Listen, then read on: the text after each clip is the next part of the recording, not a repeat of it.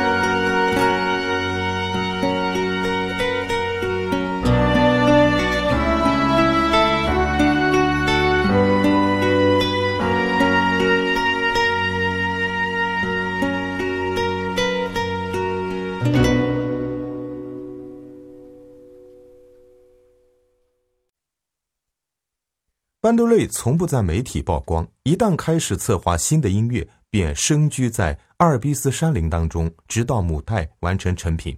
置身在山林当中，让班德瑞拥有源源不断的创作灵感，也最具有自然脱俗的音乐风格。每一声虫鸣、流水都是从大自然当中来记录的。他们为了采集自然界的声响，历经千辛万苦，有时候守候数月之久。正因为如此，他们才能将这些音效栩栩如生的呈现在专辑当中。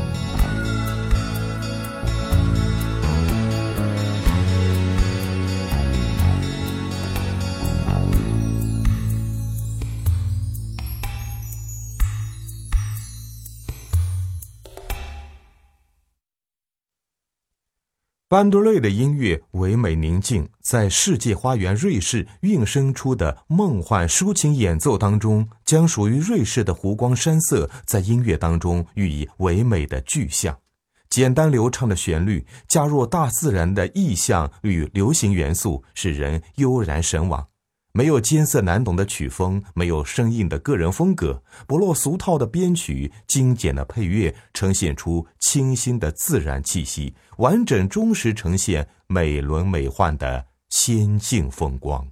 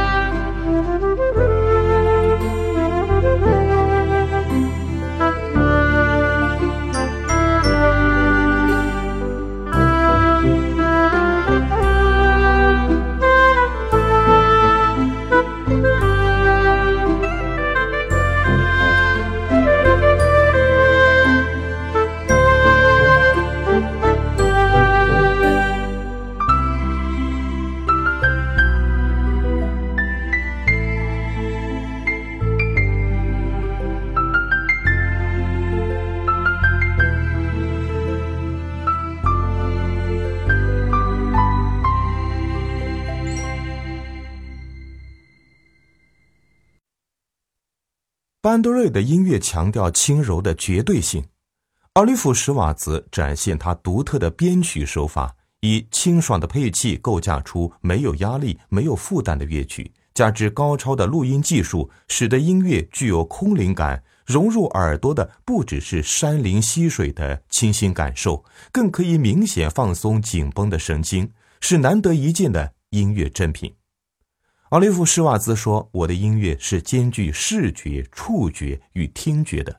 从大自然所得到的创作灵感将一直延续到世界各地听众的心目当中。它不只是新世纪音乐，更是取自大自然的心灵营养剂。”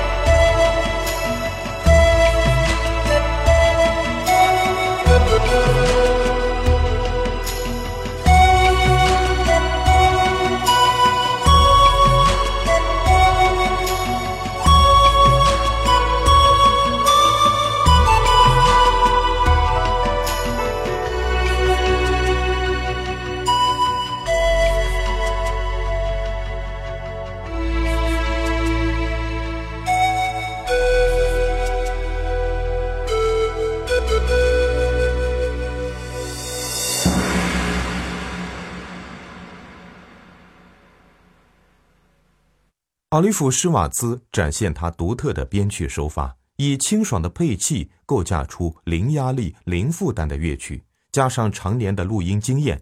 细琢每一轨道的分辨率，全音场效果更具神秘的空灵感。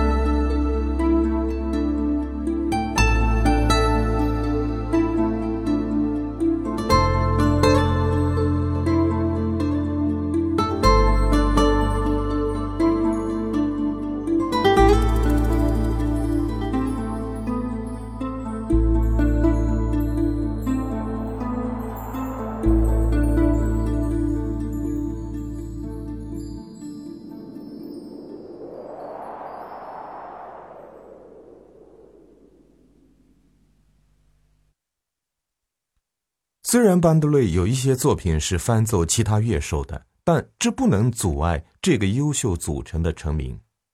让你紧绷的身心一瞬间完成释放，浸淫在宽阔的阿尔卑斯山顶，空气透明到仿佛连阳光的颗粒都能看得见。班德瑞全新挑战，以超广角、空灵飘渺的编曲呈现出的一尘不染的新世纪音乐。